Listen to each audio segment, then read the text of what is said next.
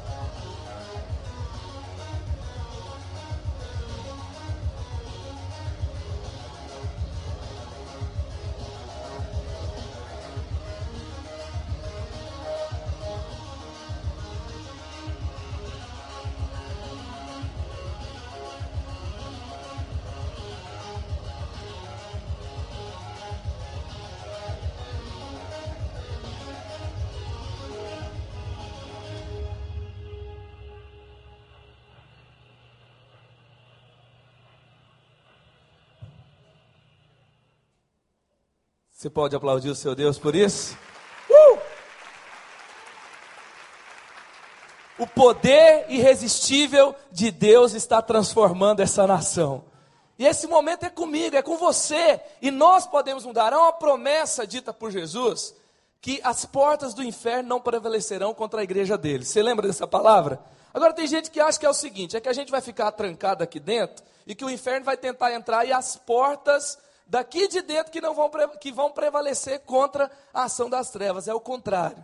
A palavra de Deus diz que nós vamos agir contra as trevas, nós vamos entrar no terreno do inimigo. E o inferno não poderá resistir àquele que for usado, que entender o seu tempo, que for de fato usado pelo poder, pela pessoa de Jesus Cristo de Nazaré. E é o nosso tempo de mudar, é o nosso tempo de fazer a diferença. Então, a gente está na Semana da Juventude, e eu queria falar um pouquinho aqui sobre como é a nossa juventude de hoje. Não quer dizer que isso aqui te coloca dentro de um rótulo, te coloca dentro de um envelope dizendo que você que é jovem é assim, que o seu filho que é jovem é assim, mas é uma conduta comum, histórica, que se registra na nossa geração, chamada geração Y, e tem outros nomes que eles dão para essa galera que nasceu entre 80 e 90. Então são inseguros e impacientes. É o povo mais inseguro e mais impaciente que já existiu. É o povo que tem. É fácil ter a comida, tudo é no micro-ondas, tudo é no fast food. Assim, a maior impaciência que a gente passa é quando assim, demora dois minutos é que a nossa internet trava. A gente quer morrer com esse negócio, não é verdade? Porque a gente acostumou com tudo ser muito rápido. Relacionamentos efêmeros. O povo é treinado para se divorciar. Eles são treinados, eles namoram, termina, namoram, termina, perdeu, game over, começa de novo. E aí eles compram um carro junto, compram casa junto, termina. Na verdade, eles estão se divorciando. E depois casam e continuam divorciando. Não é à toa que os casamentos no Brasil duram, em média, 15 anos. 56% dos casamentos no Brasil terminam em 15 anos. A idade média que o homem se divorcia no Brasil é com 42 anos de idade e a mulher com, 20, com 39. Sabe o que, que significa? Se você fizer as contas, você vai entender que a maioria de nós, dessa geração, somos filhos de pais que se divorciaram quando a gente era adolescente. Aí você tem o cenário, aí você tem o nosso mundo de hoje. Também outra marca da nossa geração, o modo não linear de pensar. Videogame, TV, internet. É muito comum para esse pessoal a gente começar a falar no assunto, passar para o outro e no terminal que começou e daqui a pouco já está no outro assunto. Alguém já conhece alguém assim? Não levanta a mão, não, tá? Agora, por exemplo, você está lá assistindo alguma coisa na TV com seu celular na mão, é, fazendo a tarefa de casa e se alguém fala alguma coisa para você, você ainda consegue perceber. Os filhos de hoje são assim, fazem várias coisas ao mesmo tempo. E tem mais uma coisa: é legal ser e saber várias coisas ao mesmo tempo.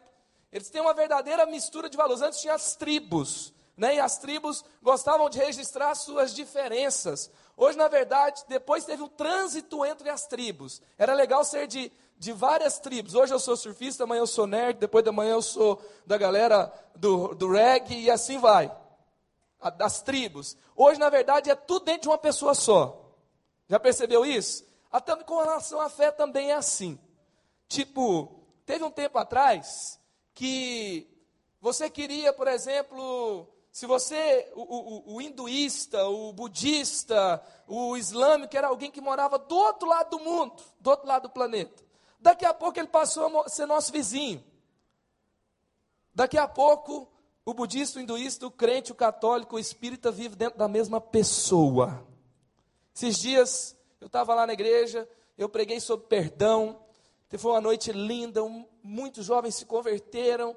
E aí, depois, durante a semana, eu vou lá na, na, no shopping, eu quero comprar uma camiseta e uma pessoa lá do shopping me atende e fala: Puxa, eu estava lá na igreja no sábado e eu aceitei Jesus. Sua esposa me atendeu lá no recomeço, que é onde a gente conversa com a galera que aceitou Jesus e ora com eles. E aí ele falou: Puxa, Deus falou tanto comigo, ela pregou para mim de novo a mensagem. Falou quem ela tinha que perdoar. Ela falou de Jesus assim com uma propriedade incrível. Falei, puxa, que legal, vem sábado que vem, que a gente vai ter isso e isso. Ela falou assim: não, eu sou católica. E aí também eu me lembro que um, um dia um jovem chegou para mim ele falou assim: Olha, eu, eu, eu, eu, tenho lido algumas coisas um pouco diferentes lá no, no evangelho que eu tenho lá em casa. E ele aceitou Jesus, ele foi batizado. E já tinha um ano que ele estava na igreja. E ele falou assim para mim: não, eu estou lendo o, o, meu livro, mas assim, na Bíblia eu acho meio difícil de achar os assuntos. Tem um evangelho que eu pego assim: divórcio, aí está lá. Ele estava lendo, o evangelho segundo Allan Kardec. Aí eu fui lá com ele jogar esse negócio fora. E assim por diante. Hoje, cada vez mais comum isso acontecer, porque é legal ser e crer em várias coisas ao mesmo, ao mesmo tempo. Então, diferente dos anos 80, onde os jovens tinham, por exemplo, uma opinião muito forte, eles gostavam de é, defender uma convicção, e isso criava é, divisões muito claras entre os relacionamentos. Hoje em dia, você defender sua convicção é algo meio antiquado, é meio politicamente incorreto. Nós nos tornamos jovens sem convicções. A gente tem medo de expressar uma fé que tem uma verdade, um caminho e a vida numa pessoa só. A maioria das pessoas começam a se esconder com medo de expressar uma convicção, com medo de, na verdade, ser rejeitado no meio das pessoas. As linhas não são mais muito claras. E assim a gente tem, por exemplo, a maioria das pessoas estão endividadas e assim vai. O, o, o, normal é você ser filho de pai divorciado, o normal é você ser treinado por divórcio, o normal é você estar endividado, e porque o consumo é algo, porque o nosso consumo para funcionar tem que transformar criança em consumidor. Não sei se você já percebeu no supermercado. Não é o brócolis que fica na altura do olho da criança. São os produtos mais caros. E depois que ele abraça, já era. E a criança não vai chorar, ai, leva o brócolis para casa, vai chorar. Pro... Esses dias eu fui na, na padaria, tinha um negocinho assim, dentro, do, na frente do balcão, e meu filho pegou. E apertava, era, tinha uma hélicezinha que girava e dentro tinha um doce. Eu falei, que legal, eu nunca comprei um negócio de padaria, eu vou levar esse trem aqui, beleza. Aí botei lá, o cara falou, 25 reais. Falei, assalto? O que, que é isso aqui? Porque eles querem transformar consumidores em crianças. O Levi teve que se contentar com outra coisa naquele dia. Só que aí o inverso também é verdadeiro. Tem que transformar a criança em consumidor, mas tem que transformar consumidor em criança. Aí a gente é uma geração que não consegue adiar desejo. Eu quero, eu quero agora. Eu quero e tem que ser para hoje. E aí eu queria falar aqui, queria que você guardasse um pouquinho o nosso cenário. Eu quero ir lá para a Babilônia antiga, lá para quando o povo de Israel foi levado para a Babilônia, quando alguns jovens foram levados para a Babilônia. Eu quero usar aqui, lançar a mão nessa mensagem de um dos personagens mais presentes nas mensagens de crente para jovem que a gente tem no planeta, que é Daniel e os seus três amigos, que alguns confundem até como sendo seus irmãos. Então, Daniel capítulo 1, versículo 3 ao 6, se você puder, tem esse texto aí também no multimídia separado para você acompanhar. Se você está com a sua Bíblia, pegue a sua Bíblia também.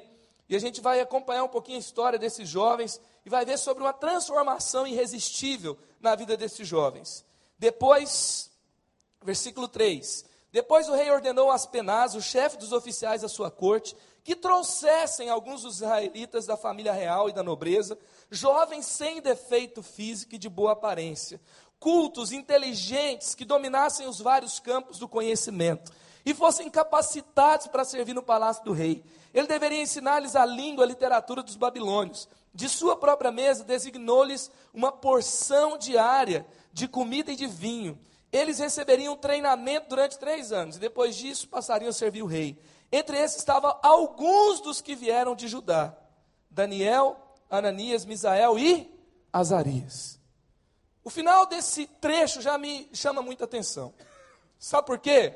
Alguns dos que vieram de Judá, que tinha boa aparência, que tinha conhecimento, informação, que se destacavam entre a cultura, entre os povos, entre o povo de Judá. Só que aqui fala que existia mais pessoas, mas só conta a história de quatro. Porque só tinha quatro que valia a pena contar a história.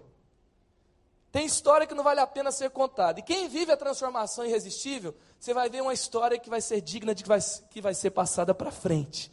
E por isso que a gente vai contar a história desses jovens aqui hoje. O que, que tinha acontecido com eles? Eles perderam a família.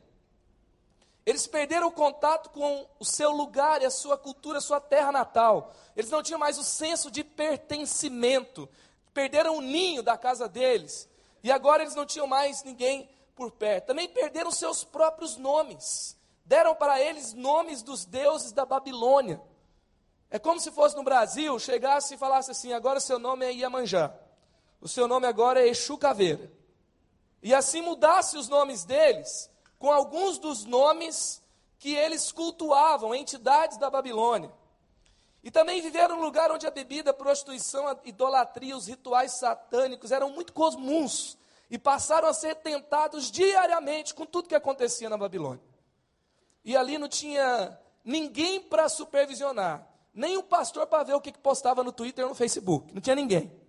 E eles poderiam, você já teve assim, de férias no lugar, e não tinha ninguém perto de você, e você sai na rua, e você fala assim: o que eu fizer aqui vai ficar aqui, ninguém vai me ver. Dessa forma, aqueles jovens estavam ali. E aí, eles tiveram uma reação que chama atenção, sabe por quê? A reação nesse contexto é que é perceptível uma reação que chama atenção. Porque é o seguinte: a gente está aqui na igreja, é bom estar na igreja, não é? Olha para o seu lado aí para você ver. Tem alguém bonito, perfumado, maquiado, cheiroso, passou desodorante, escovou o dente, veio para cá direitinho, eu espero que isso tenha acontecido de fato. Aí a gente canta, aí vem uma música tão boa, e, e, a gente aqui tem Gerson Borges e a gente adora do jeito que a gente gosta, no estilo, com poesia, com letra, com canção. Aí você já emociona, chora, baba, você canta e fica fácil, não fica?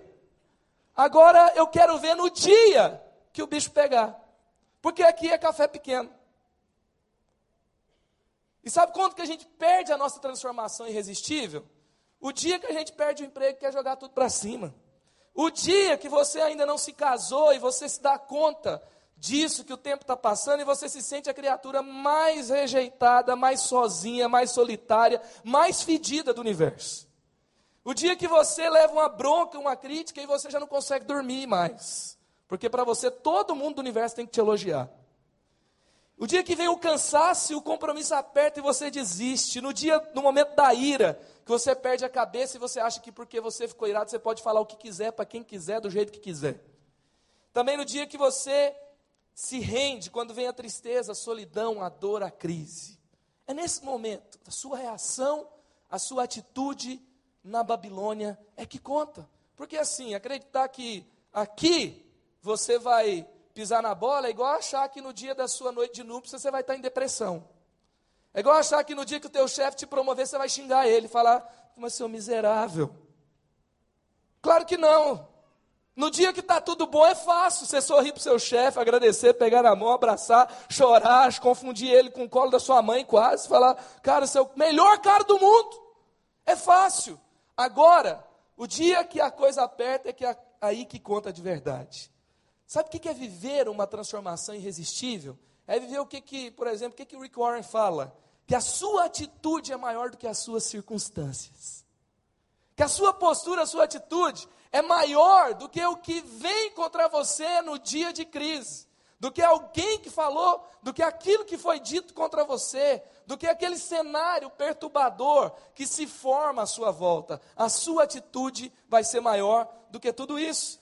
E foi isso que esses jovens viveram. Foi isso que, por exemplo, Abraão, José, Moisés, Davi, Jesus, Paulo e Pedro fizeram. Diante da própria morte, eles decidiram e escolheram ir até o fim naquilo que criam, porque sabia que ir com Deus, com Jesus até o final é o que vale a pena, é o que realmente interessa.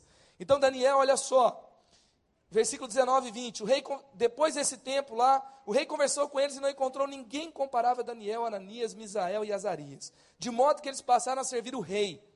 O rei lhe fez perguntas de todos os assuntos que exigiam sabedoria e conhecimento, e descobriu que eram dez vezes mais sábios que todos os magos encantadores do seu rei. Agora, olha para cá. Quero compartilhar aqui alguns pontos para você viver a sua transformação irresistível, para você elevar a sua, a sua atitude, para você elevar o seu olhar sobre o mundo e você ter uma atitude que é maior do que as circunstâncias. Então vamos aprender com esses jovens aqui. Para viver uma transformação irresistível, é necessário, primeiro, tornar-se ingênuo. Parece meio insólito, meio confuso, né? Você fala assim: por que, que eu vou na igreja? vou na igreja para me tornar ingênuo. Imagina, faz sentido? Vamos ver se faz sentido. Daniel 1,12. Olha o que, que Daniel fala para os oficiais do rei que cuidava deles. Peço que façam experiência com seus servos durante dez dias. Não nos dê nada além de vegetais para comer e água para beber. Está funcionando bem a cabeça do Daniel, gente? Tem picanha no palácio. Ele fala: me dá um chuchu. Chuchu, você sabe que tem três vitaminas, né? A, B e C água, bagaço e casca. E ele fala: Eu não quero picanha, eu quero chuchu, eu quero rúcula. Rúcula, sua linda, é você que eu quero hoje. Pirou o cabeção. Estava todo mundo ali. E, e, gente, tem gente que fala assim, acha que Daniel, ele vivia comendo isso. Não era assim, não foi só, e foi nesse momento, um momento específico, porque aquela comida era do rei, que vinha do palácio, era consagrada, e algumas daquelas comidas também era, não era de acordo com a lei que eles aprenderam na sua própria terra de Moisés. E eles então decidem servir a Deus, mesmo dentro do palácio, mesmo na Babilônia, mesmo sem família, mesmo perdendo tudo, mesmo parecendo que não tinha mais como viver uma transformação, uma reação, um novo tempo. Eles decidem: eu vou com meu Deus até o final. Quando eles falam assim, eu não vou comer, eles estavam dizendo: a minha fé é real e continua funcionando. O meu Jesus, ele assume a parada, o meu Deus, ele assume a parada, e ele é suficiente para resolver. Ele decidiu tornar-se para toda aquela gente um cara ingênuo. Gente, assim, eu me lembro quando eu cheguei numa cidade nova lá em São José, por exemplo, há oito anos atrás. E aí eu me lembro assim que, se você é jovem, solteiro, chegando num lugar novo, tem alguns apelidos que você não quer ter, não, tá? Você quer assim, você quer ser um pouco mais recebido, aceito, né, aplaudido, etc. E eu tinha um apelido assim, quando eu chegava, a galera falava assim: "O pureza chegou". Não é legal ter esse apelido quando você está nesse momento da sua vida. E às vezes, cara, é isso que vai acontecer com você. Aí você fala assim, ô, oh, e o negócio lá, vai pegar hoje a balada, e aquele negócio, como é que tá? E você fala, cara, eu não vou, eu não sei. E às vezes você vai decidir se tornar ingênuo para a cultura inútil do nosso mundo. Tem coisas que te elevam, tem coisas que não são feitas dentro da igreja, que não são tocadas aqui, mas que vão ajudar, vão te inspirar. Vão ou não vão? Mas agora você tem que ser cada vez mais seletivo no seu mundo, sim ou não? E às vezes as pessoas vão achar que você tem que pegar tudo, aí você vai se tornar mais um que se forma na universidade da irrelevância e da futilidade do nosso mundo. Que sabe um monte de coisa, mas que não faz nada, que não muda nada e que só faz você ficar perdendo tempo sem agir. E aí você vai ter que decidir não conhecer um determinado mundo para que você de fato viva no mundo na qual você pertence. Tinha um cardápio no palácio, mas Daniel decidiu que quem fazia o cardápio dele era vinha lá do reino de Deus. E ele não se corrompeu. Romanos 16, 19, quero que sejam sábios em relação ao que é bom e sem malícia em relação ao que é mal. E a continuação desse texto até diz o seguinte: que o Deus da paz esmagará Satanás debaixo dos seus pés. O caminho para que o diabo seja vencido na sua vida é um caminho de pureza, de ser inocente, de ser é, na verdade, inocente para o bem, ser sábio para a relação, que é bom. O que é ser ingênuo hoje em dia, gente? Ser ingênuo é ser ingênuo o suficiente para acreditar que se você tiver um namoro santo, você vai viver um casamento abençoado. Quem faz isso hoje em dia, gente? Aí o povo está experimentando, fazendo test drive antes acha aquele ditado, lavou está novo. Deixa eu dizer uma coisa, ainda não inventaram preservativo para o órgão sexual mais poderoso que você tem, cérebro. Aí o povo entra no casamento com toda aquela bagagem que vem do passado, porque assim, todo mundo, aí eles pegam e falam assim, tem um coral, Gerson, lá no inferno. E a top one da parada do inferno é assim, todo mundo faz uma música com, essa, com esse refrão. E a segunda mas tocada não tem nada a ver. Você pode ter certeza. Elas revezam quem está na primeira. Tem um coro do capeta cantando na sua cabeça todo dia, não tem nada a ver. O que, que tem? Todo mundo está fazendo. Larga de ser bobo. Você vai ser jovem uma vez na sua vida. Aproveita. O dia inteiro na sua cabeça.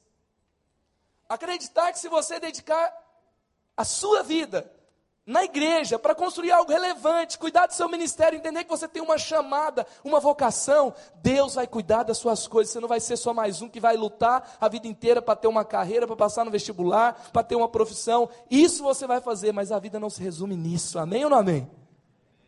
Você acreditar nisso é você acreditar que se você procurar alguém e confessar o seu pecado, você pode ser liberto de um pecado escravizador que é o que está escrito na palavra de Deus. Aí você fala, mas aí todo mundo vai saber.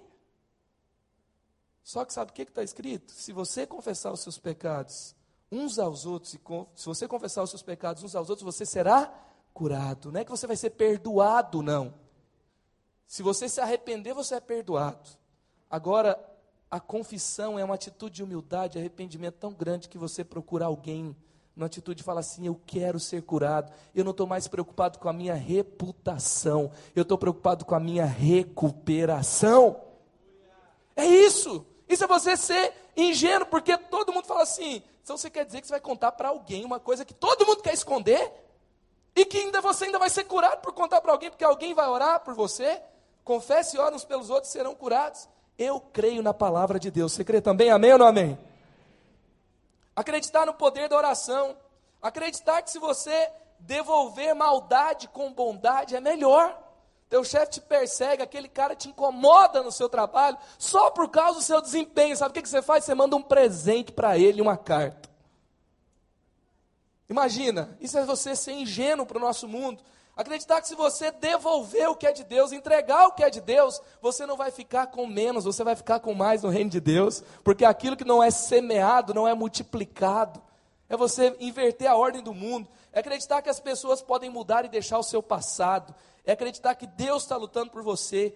E tem uma coisa que é coisa de gente ingênua para o mundo, que acha que é palavra, frase de efeito, acha que é coisa só para é, fazer manobra da massa no meio da, dos cultos evangélicos, alguma coisa assim, é você acreditar que o seu melhor ainda está por vir. Ser positivo no nosso mundo de hoje é ser contra a cultura, é ser contra a mão, é acreditar que tem um Deus vivo e verdadeiro. Se ainda não está bom é porque não chegou ao fim. E que o fim vai ser melhor do que o começo. Que o fim é Ele, você vai estar com Ele para sempre. Não importa que você perca aqui, não importa se o mundo vai de mal a pior. Eu sou positivo, eu creio, do começo ao fim. Quem crê comigo aqui? Deixa eu ver. Amém. Então, ser ingênuo é saber simplificar. Eclesiastes 7, 29, tudo que aprendi se resume nisso. Deus fez simples, Deus nos fez simples e direitos, mas nós complicamos tudo. Nossa especialidade, complicar. Por quê? Não, mas não pode ser assim. Meu Deus do céu. Vamos descomplicar tudo. Saber ser ingênuo também é saber santificar-se.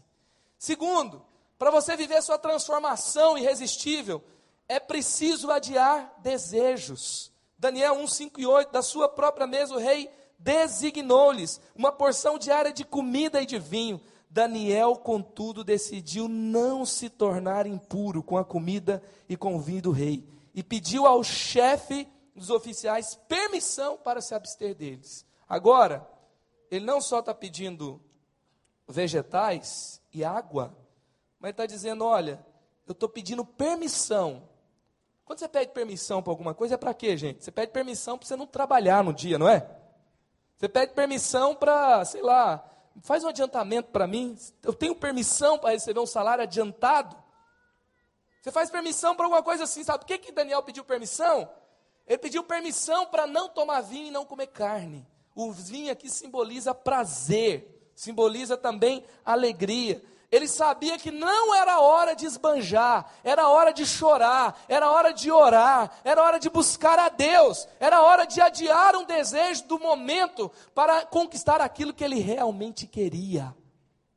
Era hora dele olhar para frente. Sabe, gente, às vezes a gente desiste porque a gente tem visão pequena. Olha o que, que C.S. Lewis escreveu.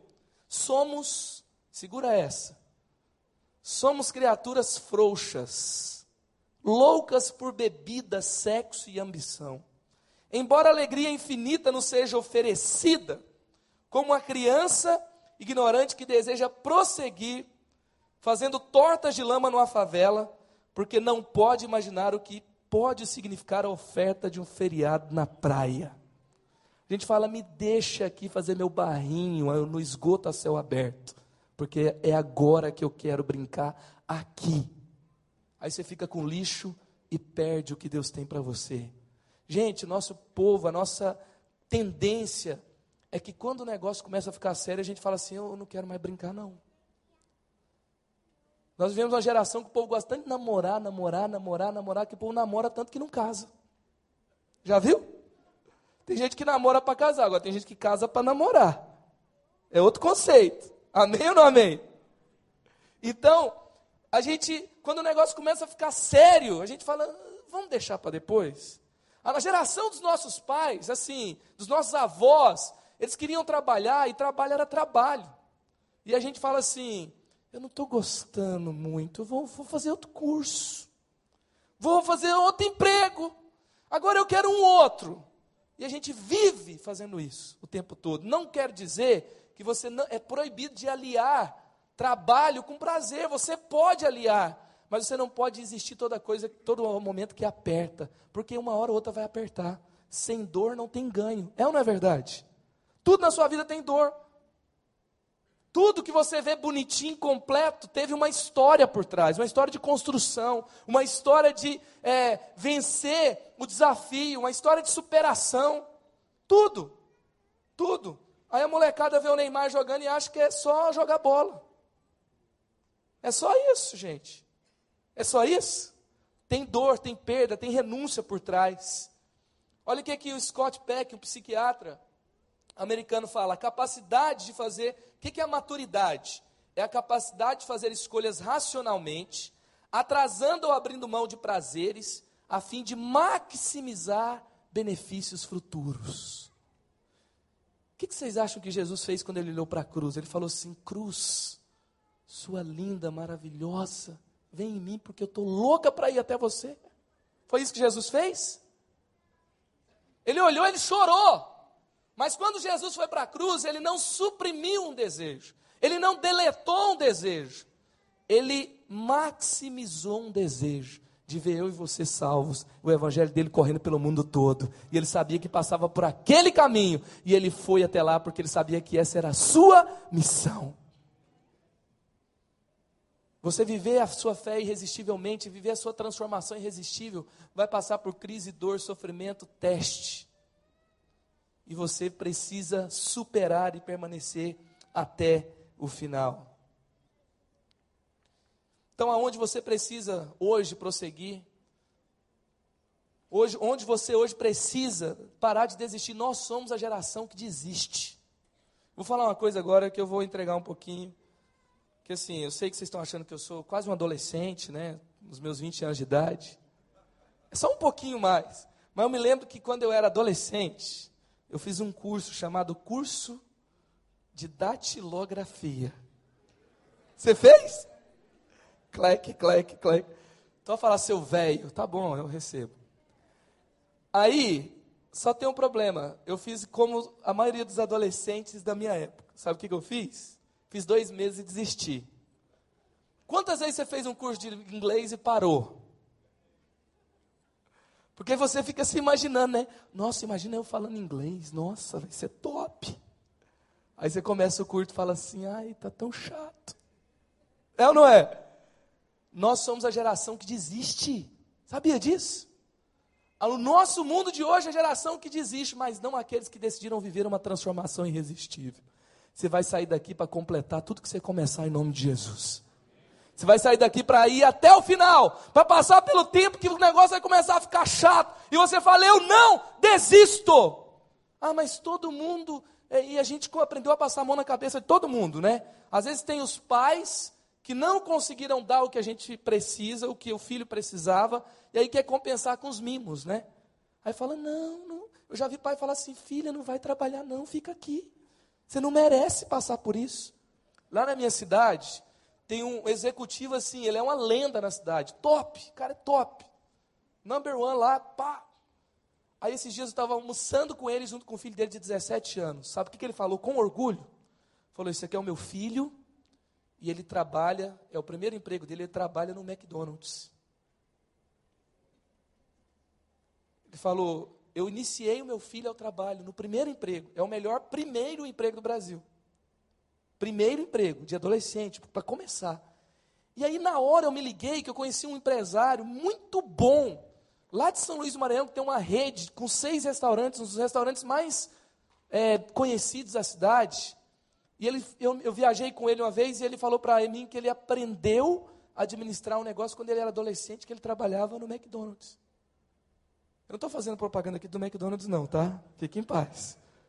Mas eu, eu fiquei admirado, tinha um pai rico falar para um filho, filho, você vai trabalhar no McDonald's. E sabe o que, que aconteceu? Hoje esse menino já está trabalhando no lugar ganhando 5 mil reais por mês com 19 anos de idade. Porque ele passou primeiro por uma iniciação, por uma dor.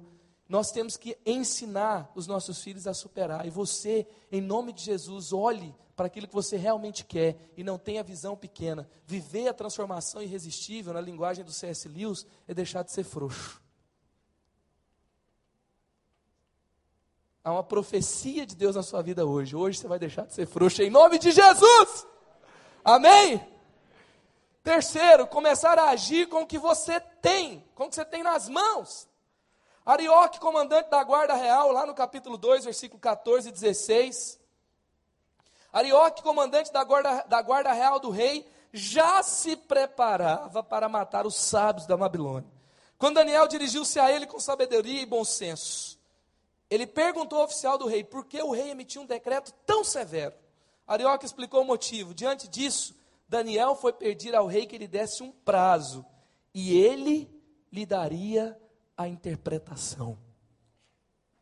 O que, que tinha acontecido aqui?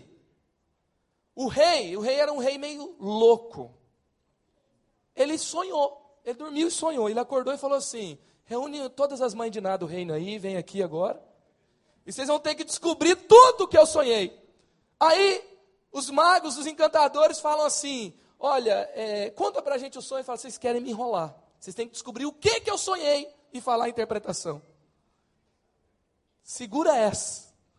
A notícia chega no Daniel: Daniel, você vai morrer porque você não adivinhou o sonho do rei. Porque você é um dos sábios da Babilônia. E o rei falou que vocês são tudo enrolador. Eu acho que era mesmo, só Daniel que não era, e os irmãos, os amigos dele. Aí o que, que aconteceu? Daniel olhou e falou assim: Eu não, o que, que eu tenho agora? eu tenho a minha fé, eu tenho o meu Deus, e eu vou assumir essa parada com o meu Deus. E Ele é especialista em assumir para si um momento em que a glória pode ser dada para Ele. Ele assumiu com o que ele tinha nas mãos, talvez tudo que você tem hoje nas suas mãos. É assim: Deus, se o Senhor não me salvar, já era. É hora de você falar assim: Senhor, eu assumo porque essa é tua. Amém? Foi isso que Samuel falou. Pode trazer para mim, porque eu vou resolver. Às vezes a gente está desistindo demais e a gente não vai com aquilo que a gente tem na mão, que eu canso de ouvir. Não, mas hoje não posso, não posso porque ainda não é minha hora, não posso porque ainda não consegui isso, não posso porque ainda não me formei, não posso porque ainda, ainda não tenho tempo ainda, não posso agora, não posso agora, não posso agora, não posso agora. Deixa eu te dizer uma coisa, é agora, é com o que você tem que você fará diferença no lugar que você está. Queridos, eu não me formei, por exemplo, eu não fiz o meu bacharel em teologia, fiz o meu bacharel em design gráfico na Faculdade Federal de Goiás. E aí, assim, tinha um grupo de jovens que estavam sedentos e não tinha quem falasse para eles. Sabe o que, que eu fazia? Eu ouvia um pastor Vander na internet falava assim: que mensagem boa, vou pregar lá para a galera. Porque era tudo que eu tinha. Eu ouvi a mensagem de outro pastor de jovens bom falar o cara prega muito. Deixa eu copiar essa mensagem. Eu copiava a mensagem, todos os pontos, todos os versículos, as piadas, as ilustrações, tudo! E eu pregava, o povo dava risada e se convertia. E tem um monte de gente que se converteu com um monte de pregação repetida que eu falei lá. E vai morar no céu, tá? E você fica aí, não, porque eu, quando eu boto a mão tem que ser uma coisa muito bem feita. Vai com aquilo que você tem na mão.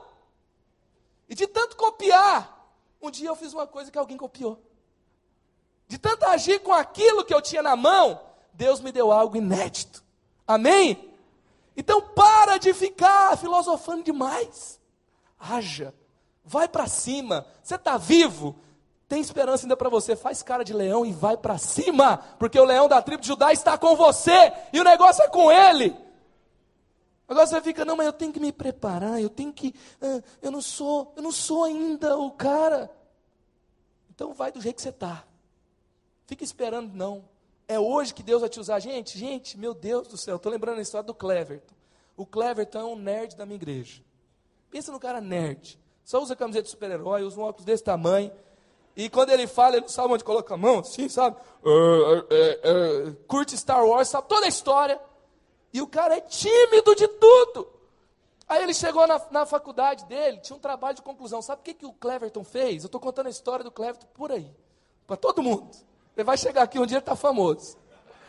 Aí o seguinte, o Cleverton, ele chegou na sala de aula, ele foi lá e fez um trabalho, porque os, ele, os amigos dele, tudo nerd também, ele pegou e fez um trabalho em cima do Star Wars. Pegou aquela história do pai lá, tocou uma música no violão, distribuiu uns envelopes na sala e falou: Essa carta é uma carta do seu pai celestial para você. E fez o fundo musical. E a galera, e o cara é tímido pra caramba. E a galera pegou e leu a carta. Ele pegou e falou assim: Agora, se você quer entregar a sua vida para o seu pai, você tem que receber Jesus na sua vida. Eu vou orar e você vai entregar para você. E nessa hora, o professor já estava chorando, não sabia mais o que fazer. Deixa eu rolar.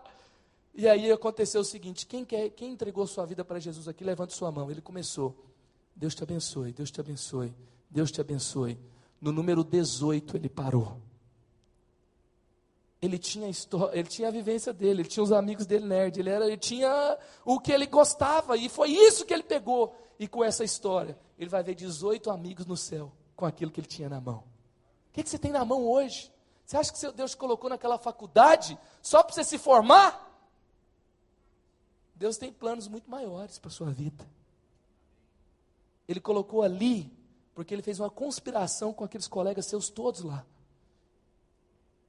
E a transformação irresistível está dentro de você. Vai para cima, porque as portas do inferno não podem prevalecer contra aquele que anda com Jesus, que é a igreja de Jesus, e você vai falar e algo vai acontecer. Algo vai acontecer, vai para cima hoje.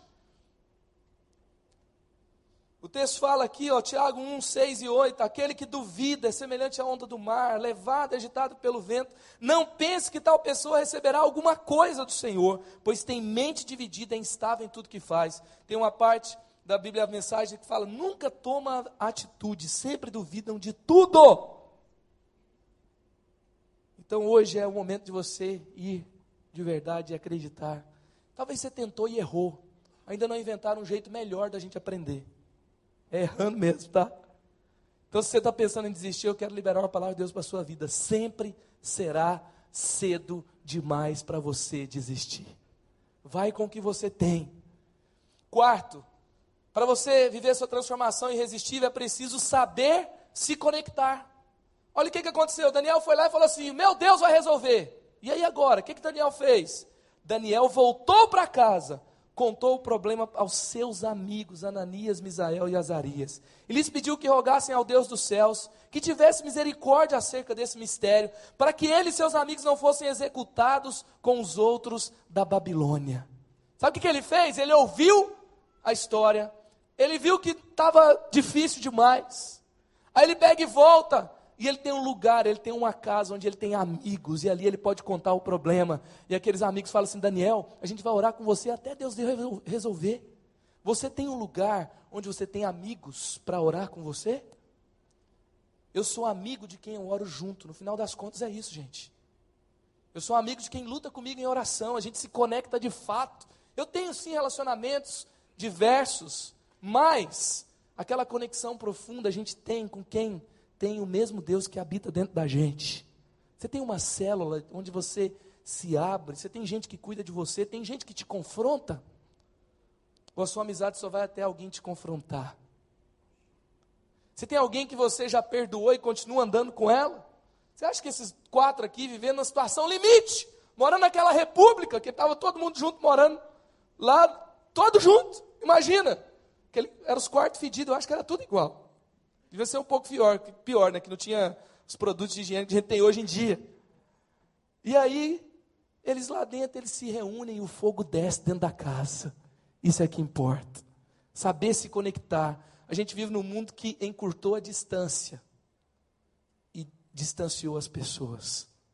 A gente nunca teve tantas conexões. Um jovem adolescente, rapidinho, ele tem 100 amigos no Facebook. É ou não é verdade? Mas pergunta para quem que ele chora na hora que a coisa aperta ele morre calado, ele morre quieto, mas não fala nada para ninguém. A gente cumprimenta as pessoas, todo mundo pergunta como é que elas estão, não é verdade? Oi, tudo bem, né? Tudo bem. Claro que está tudo bem, você não tem nem o, o jeito de falar mais do que isso. Agora, você saber viver uma transformação irresistível, tudo que Deus faz tem um contexto coletivo. E essa transformação irresistível, ela não é só para uma pessoa, é para uma cela, é para uma igreja, é para uma família espiritual, é para um grupo de pessoas que ora, que vai participar dessa conquista, que vai participar dessa vitória, é para uma família, é para a gente que está conectado por meio da mensagem de Cristo, da fé em Jesus, uma comunidade de discípulos, como o pastor Marcos falou aqui hoje. É isso, a gente tem que ser uma comunidade de discípulos, nada mais do que isso. Você tem que ficar esperto, cara. Se você tem um monte de amigo não crente, você tem toda afinidade com eles, cuidado. Porque você está igual a eles, ué. É tanta afinidade, é ou não é verdade? Amizade é igual elevador. Ela te leva para cima ou para baixo. Tem que ficar esperto. Tem que ficar ligado. Anda com gente, saber se conectar é saber abrir o coração, é saber desvendar a alma. Sabia que quando você se conecta com um amigo, com uma amiga, e você abre o seu coração, e você ora, e você tem coragem de falar das suas culpas, e você tem um relacionamento forte, você está aprendendo a ser marido e está aprendendo a ser esposa? Porque eu estou enjoado de ver. Os dois namoravam. Já viu como é que é um casal de namorado apaixonado? Ai, me liga, ai, oi, sai da casa, o pai quase expulsa de casa. Aí fica na porta e conversa, e conversa, e conversa, e nunca acaba mais. Aí chega em casa, cheguei. Ai, como é que você está? Ai, tá tudo bem. Ai, me liga. Ai, oi, tudo bem? Aí depois desliga, vai para o Facebook, vai para a internet, come, continua conversando até de madrugada. Aí casa. Aí vira dois sócios. Paga as contas. Hoje você busca na escola os meninos. É ou não é assim? Quem vive a transformação irresistível, não! Porque você vai aprender até a conversa da alma com a sua esposa. Você não vai ser mais um homem banana desse mundo que tem medo de intimidade, que tem medo de abrir o coração, que tem medo de falar assim: olha, eu estou me sentindo mal nesse momento, eu estou me sentindo frágil, eu preciso que você, esposa, ore comigo, lá, porque lá no meu trabalho a coisa está feia. Agora, que homem que fala isso? Ele prefere ficar no boteco, ao invés de voltar para casa e resolver o problema que está lá. Porque não tem coragem de abrir a alma. Saber se conectar é você viver uma transformação irresistível. Ah, mas eu não sei. Deixa o Espírito Santo de Deus levar essa história que você vai ver que vai ser transformado. Talvez você vai ficar sem jeito, talvez você vai precisar de um mentor espiritual, talvez você vai precisar de um jejum e oração por uma coisa que você nunca fez na sua vida, mas faça, mas não perca a sua casa, não perca o melhor de Deus, não perca os sonhos de Deus, não desista, não fica vulnerável no caminho, aprenda a andar com gente que vai te levar para o melhor de Deus. Quem te confronta, quem é seu referencial próximo? Meu referencial mais próximo é o Justin Bieber. Ah, eu acho tão legal a, a, aquelas aquele cabelo da Lady Gaga, né? É meu referencial. Ah, meu referencial é o, é o Renato Russo. Quem é seu referencial? Aprenda a ter um referencial próximo. Fala assim: eu vou andar na poeira desse cara aqui, porque ele está andando com Deus. Tem um referencial próximo de você aqui. Tem um pastor nessa igreja. Tem um líder espiritual. Tem alguém que é um referencial para a sua vida. Aprenda a se conectar com essas pessoas, em nome de Jesus quem fala na sua vida, quem ora com você, quem investe em você e em quem que você está investindo. Aprenda a se conectar. Quinta, assumir a sua, sua missão, não importa o cenário. Então Daniel foi falar com Arioque, a quem o rei tinha designado para executar os sábios da Babilônia. E lhe disse: Não execute os sábios, leve-me ao rei, e eu interpretarei para ele o sonho que ele teve. O cenário aqui estava conspirado, gente. Às vezes você está num lugar lá, Olha, qual que era esse cenário aqui? Ele aprendeu a doar no meio desse cenário. O cenário talvez é um chefe opressor. Talvez, gente, eu tenho lá na minha, lá na minha igreja, eu tenho um jovem que eu oro por ele todos os dias. O pai dele decidiu que não fala com ele mais, há muitos anos. O menino é gente boa, dá presente para o pai, escreve carta para o pai, e o pai, se ele quer falar com ele, sabe o que, que ele fala? Ou chama a mãe dele para conversar com ele. Imagina um, adolescente que cresceu desde os 13 anos, o pai não falando com ele desse jeito. E é nesse cenário. E eu estou orando com ele, ele está fazendo um jejum de 40 dias. E todos os dias ele está fazendo uma atitude de amor para o pai dele. Porque isso é você ser cristão. Porque a Bíblia fala. Se você amar quem te ama, se você amar quem cuida de você, se você amar quem dá presente para você, se você amar alguém igual a avó um neto, é fácil. A gente tem que amar aquele que é hostil contra nós. Não importa o cenário, talvez Deus tenha te colocado numa Babilônia. Talvez a sua Babilônia seja o seu trabalho. Lá todo mundo está pronto para fazer o que não presta toda hora. Lá é a opressão toda hora. É nesse lugar que você vai fazer a diferença. Lá em Jeremias 29, um texto extraordinário na palavra de Deus, antes de chegar lá no versículo 11, que é o texto que a gente mais conhece, que eu é que sei os, os planos que tem para você, não de dar mal, mas de, de fazer mal, mas de prosperar. Ele fala que era para orar pela paz lá no cativeiro, porque a paz e a prosperidade da cidade, deles eles dependiam, entendeu?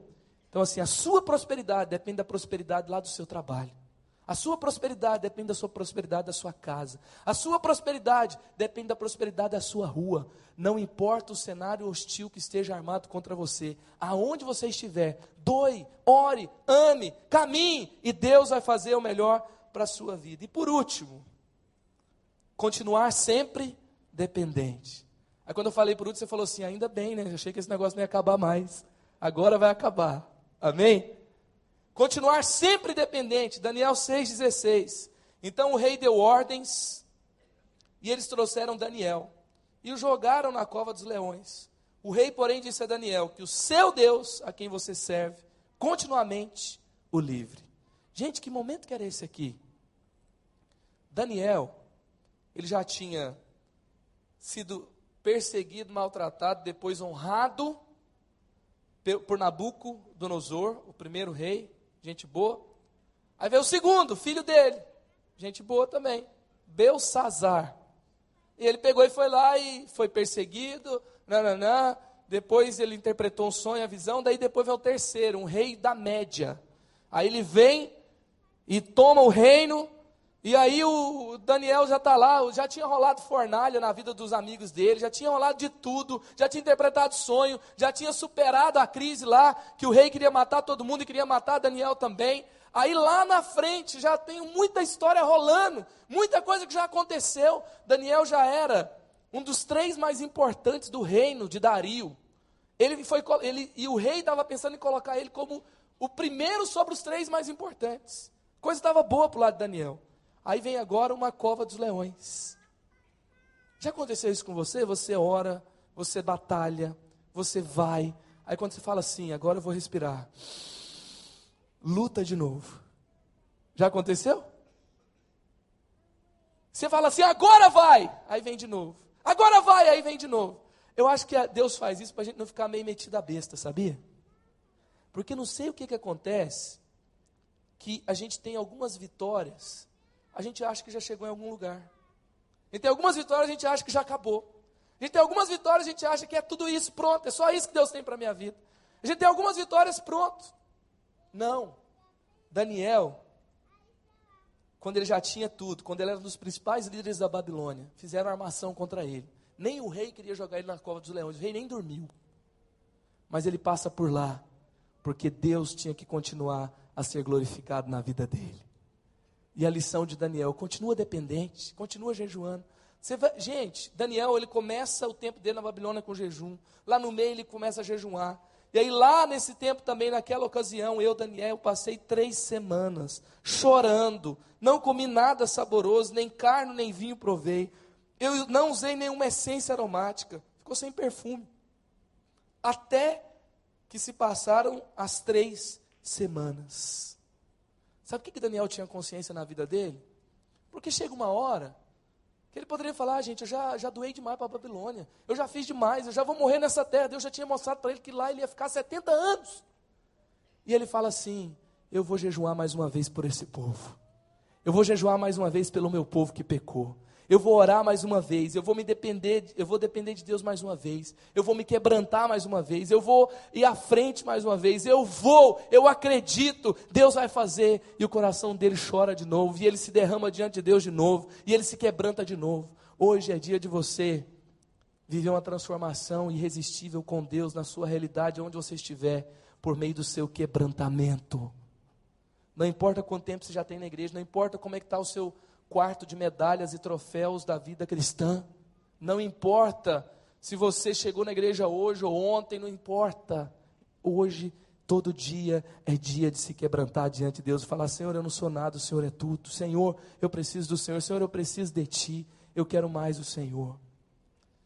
A escola de Deus, a escola que você foi matriculado, é a escola do quebrantamento. Sem quebrantamento, nada vai acontecer na sua vida. Daniel 12, 13. Quanto a você, siga o seu caminho até o fim. Último versículo do livro de Daniel. Você descansará, e então no final dos dias você se levantará para receber a herança que cabe a você. Sabe o que é o final dos dias, gente? Não é o final da vida dele, não. É o final depois que eu e você, ou Jesus voltar, ou a gente tiver morrido e o tempo tiver passado, lá no final ele ia receber a herança dele. Tem herança que os nossos filhos e netos colhem. Nossos filhos espirituais a gente não colhe. O Gerson estava falando com a gente ali dentro de uma sala. A semente ela fica lá no subterrâneo, às vezes. Ah, não, às vezes não, a maioria das vezes, né? Ela fica lá. E é lá que ela brota, é lá que ela germina. E às vezes você já foi embora quando ela decidiu brotar. E às vezes você vai vai ser uma geração próxima que vai colher, mas às vezes vai ter só uma herança no céu. Só isso. Gente, olha o que, que o texto está dizendo. Você se levantará para receber a herança que cabe a você. Eu espero que tenha uma herança que seja para você no céu. Essa herança diz respeito a atos, a obras. Esse tipo de herança aqui sim. Como é que está a sua vida hoje? Olha o que está escrito em Hebreus 11, 34 e 40 para a gente fechar. Apagaram o poder do fogo, escaparam ao fio da espada da fraqueza tiraram força, tornaram-se poderosos na batalha e puseram em fuga exércitos estrangeiros. Houve mulheres que, pela ressurreição, tiveram de volta os seus mortos. Uns foram torturados e recusaram ser libertados para poderem alcançar uma ressurreição superior. Outros enfrentaram zombaria e açoites. Outros ainda foram acorrentados e colocados na prisão apedrejados, cerrados ao meio, postos à prova, mortos ao fio da espada, andaram errantes, vestidos de pele de ovelhas e de cabras, necessitados, afligidos e maltratados. O mundo não era digno deles. Vagaram pelos desertos e montes, pelas cavernas e grutas. Todos esses receberam bom testemunho por meio da fé. No entanto, nenhum deles recebeu o que havia sido prometido. Deus havia planejado algo melhor para nós, para que conosco fossem eles aperfeiçoados. Sabe o que, que o texto está dizendo? Homens como Daniel, homens como Jeremias, que foi abandonado nu para morrer dentro de um posto, de um poço. Homens que viveram em cavernas, homens como Abraão, Isaac e Jacó, que habitaram em tendas e nunca se fixaram residência numa cidade. Homens que viveram e não receberam o que foi prometido para eles. O que, que tinha sido prometido? Jesus, o Messias. E fala que nós recebemos. Isso foi preparado para nós. E eles foram aperfeiçoados no período da espera. Agora, sabe o que, que me assusta, gente? Daniel viveu tudo isso. Ele não tinha o Espírito Santo de Deus dentro dele. Ele não tinha o perdão dos pecados dele na cruz do Calvário. Ele não tinha o livre acesso a Deus, como eu e você podemos ter no dia de hoje. Tem gente que fala assim: olha, Hebreus 11, por exemplo, é a galeria dos heróis da fé, é a galeria, o hall da fama do céu. A gente vê homens que viveram antes, e como hoje eu contei a história de um dos, dos heróis da Bíblia, Daniel. E, a, e assim, a galeria dos heróis da fé é para a gente ficar admirando e falar assim: puxa, que obra linda, que gente, que pessoa incrível. Só que eu discordo, não é a galeria dos heróis da fé. A obra está sendo pintada ainda hoje. Daniel, Moisés, Davi, Abraão, eles estão olhando para nós hoje. A obra está acontecendo é aqui. São eles que estão de espectadores. Eles estão dizendo: a gente chegou onde a gente chegou. Agora, aonde esse povo que tem Jesus Cristo, tem o céu dentro deles, tem tudo dentro deles, aonde eles vão chegar? E às vezes a gente ainda está pensando em desistir. E às vezes a gente ainda está lá cambaleando e reclamando da vida. Hoje é dia de você sair daqui sabendo que você tem tudo e que você pode viver o seu melhor com Deus. Feche seus olhos agora. Qual atitude você tem que tomar? Qual transformação que você tem que viver? Qual momento tem que mudar? Qual cenário tem que ser diferente na sua vida? Talvez eu tenha você está recebendo agora uma palavra e diz respeito à sua caminhada com Deus. Mas tem algumas pessoas aqui que ainda não começaram a caminhar com Jesus. E é momento de você falar assim: Jesus, eu entendi. Eu quero o caminho que me leva a Ti. Eu reconheço que o Senhor é Deus. Eu reconheço que tudo que eu preciso é do Senhor. Eu não vou ser um desistente na vida. Eu não vou ser mais um nesse mundo. Eu não sou mais um. A partir de agora eu sou filho de Deus. Lá em João 1,12 está escrito: Contudo, aos que receberam, aos que creram no seu nome, deu-lhes o poder de serem feitos filhos de Deus. Se você quer receber hoje esse Jesus na sua vida, se você quer hoje abrir o seu coração para Deus, com seus olhos fechados no seu lugar, faça essa oração comigo. Alguns aqui vão repetir essa oração de novo para te ajudar a orar pela primeira vez, entregando sua vida para Jesus. Fala, Senhor Jesus, nessa noite, eu te recebo como meu Senhor, como meu Salvador pessoal. Eu recebo o perdão dos meus pecados. Eu recebo uma consciência purificada. A partir de hoje eu vou dormir o sono dos justos. E a partir de hoje eu creio que eu vou estar contigo todos os dias e por toda a eternidade. Eu creio que agora eu tenho livre acesso a Deus, o meu Pai celestial. Amém. Continue com seus olhos fechados. Tem alguém aqui que fez essa oração pela primeira vez na sua vida, dizendo: Jesus, entra na minha vida. Jesus, perdoa os meus pecados. Jesus, eu creio que o Senhor é Deus. A partir de agora eu sou filho de Deus, eu recebo o Espírito Santo. Tem alguém que recebeu Jesus aqui, que orou pela primeira vez? Levante sua mão, me dê um sinal. Eu quero orar por você, eu quero te abençoar. Quem hoje orou aqui pela primeira vez? Deus te abençoe em nome de Jesus, querido. Amém. Quem mais orou aqui hoje pela primeira vez dizendo: Sim, Jesus, entra, eu te recebo na minha vida como meu Senhor, como meu Salvador. Eu quero ser teu. A partir de hoje a minha história vai ser diferente. Eu não vou desistir. Eu sei que eu posso vencer com o Senhor. Lá atrás, Deus te abençoe em nome de Jesus. Tem mais alguém? Levante sua mão. Levante sua mão até que eu te veja. Essa é a principal. É a melhor decisão da sua vida. Talvez você venha na igreja e você fala: Puxa, nesse lugar eu me sinto tão bem. Nesse lugar, quando, quando a gente ora, quando tem as canções, eu, eu gosto de vir para cá porque eu me sinto bem. Ei, deixa eu te dizer uma coisa: você veio para cá e o que faz te sentir bem aqui é Jesus Cristo. E esse Jesus Cristo você não precisa deixar aqui, não. Você pode levar ele na sua vida, na sua casa, no seu dia a dia, pela fé. Se você quer hoje tomar essa decisão de levar Jesus com você, de viver com Jesus, de viver para Ele, ser filho dele, crer nele como seu Senhor e seu Salvador, levante sua mão no seu lugar. Tem mais alguém? Pode levantar sua mão. Tem mais alguém? Levante sua mão. Amém, amém. Tem alguém aqui? Deus te abençoe em nome de Jesus, amém. Quem mais? Talvez você tenha lutado com enfermidades, com as drogas, com a tristeza no seu coração. Jesus é o caminho, Jesus é a verdade, Jesus é a vida. Ele é a resposta que você precisa. Tem mais alguém? Pode levantar sua mão? Lá atrás, Deus te abençoe em nome de Jesus. Quem mais? Pode levantar sua mão para o Senhor. Levante sua mão para o Senhor até que eu te veja. Deixa eu orar por você. Amém. Amém. Já te vi. Deus te abençoe. Levante sua mão. Amém. Amém. Tem alguém aqui que se afastou da fé, se afastou da igreja, você frequentou, de repente você começou a ficar longe, de repente seu coração começou a se esfriar, e daqui a pouco você nem percebeu, mas estava tão difícil voltar. Mas hoje você encontrou forças, hoje você veio para esse lugar, e você quer viver sua reconciliação com Jesus, e o Pai quer te receber com honra nessa noite. Se você quer se reconciliar com Jesus, levante sua mão no seu lugar.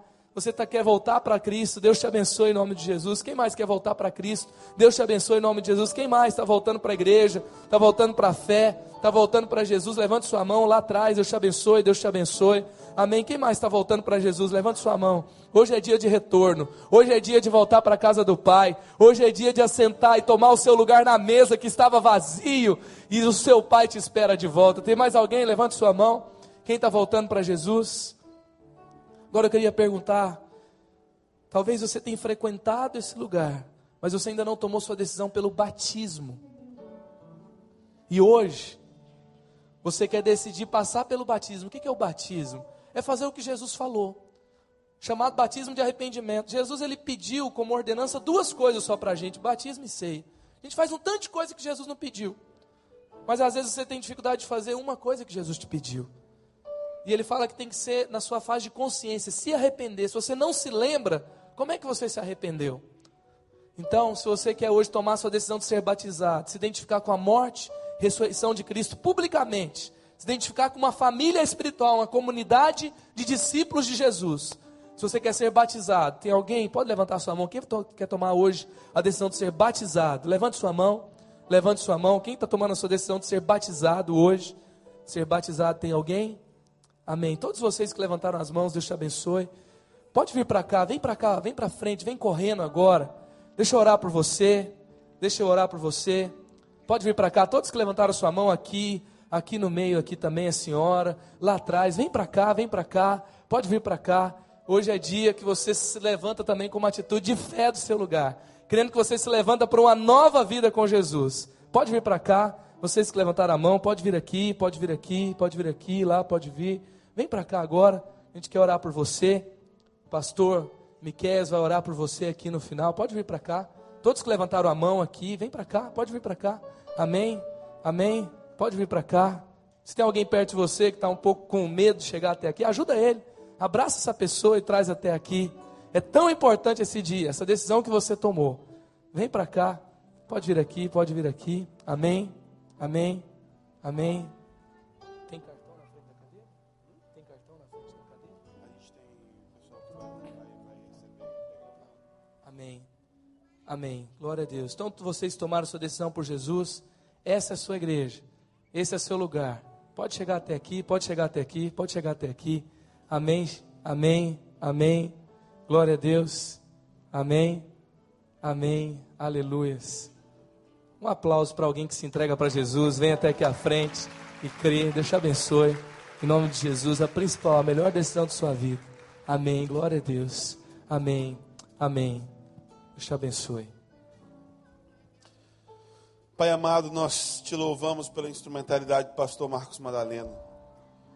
Que essa palavra penetre profundamente em cada coração, Senhor. E nós te agradecemos por mais uma vida que se rende aos teus pés. Que o Senhor tome conta dela, Senhor. Que o Senhor preencha todo o vazio. Que o Senhor traga significado para a vida dela. E que ela sinta, meu Pai, a alegria e o prazer de andar nos teus caminhos, Senhor. Eu te peço por aqueles que entraram com o coração abatido, com aqueles que chegaram aqui pensando em desistir que o Senhor dê uma injeção de ânimo, meu Pai. Que eles redescubram o valor, meu Pai, a preciosidade, a honra de servir a Ti, Senhor, e fazer a Tua vontade. Que sejamos um povo cada vez mais relevante neste mundo. E que exemplo do Teu servo Daniel, meu Pai. Tomemos nossas posições, nossas convicções. E que nós sejamos a resposta para o mundo falido, para o mundo quebrado e que a cura, a restauração que tu tens para esta terra, meu Pai, chegue através de nossa voz, de nossos pés, de nossas mãos, para a honra e glória do teu santo nome. É, nós te oramos no nome de Jesus e todo o povo de Deus diz amém.